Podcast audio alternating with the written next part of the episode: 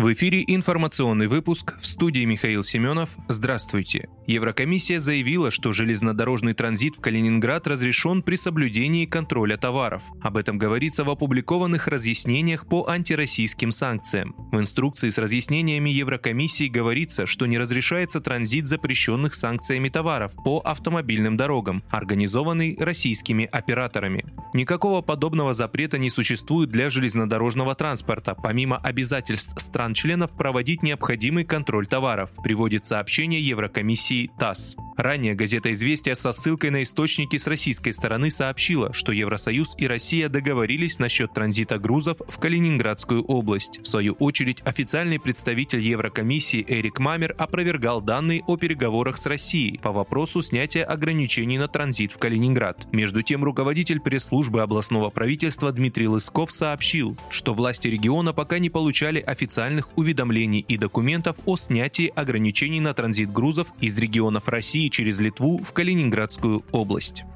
Денис Пушилин сообщил о том, что КНДР признала Донецкую Народную Республику. Корейская Народно-Демократическая Республика сегодня признала Донецкую Народную Республику, говорится в сообщении его пресс-службы. В ДНР заявили, что это решение станет основой для дальнейшего развития отношений и в сфере экономики. В частности, предприятия ДНР смогут увеличить географию своих поставок. Сам Пушилин в своем телеграм-канале назвал это еще одной победой нашей дипломатии. Ранее глава МИД ДНР Наталья Никанорова сообщила, что республика ведет с Пхеньяном переговоры о признании. Сообщается, что Корейская Народно-Демократическая Республика также признала Луганскую Народную Республику.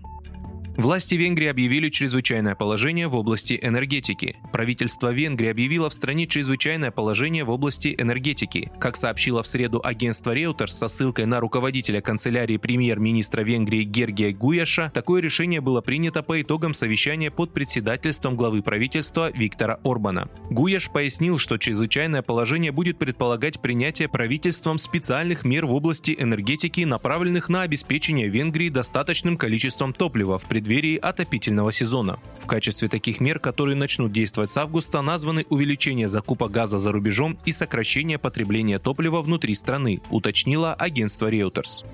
Российская делегация в Стамбуле представила предложение по вывозу зерна. Российская делегация, в которую входят представители Минобороны России, предложила на переговорах в Стамбуле решение по вывозу сельхозпродукции из черноморских портов, сообщил журналистам официальный представитель Минобороны России генерал-лейтенант Игорь Коношенков. Представители Минобороны России в Стамбуле принимают участие в четырехсторонних переговорах с коллегами из Турецкой Республики, представителями ООН и делегацией Украины по вопросу организации вывоза сельхозпродукции из Черноморских черноморских портов. Российской делегации подготовлен и представлен на рассмотрение пакет предложений по скорейшему практическому решению данного вопроса, сказали в ведомстве.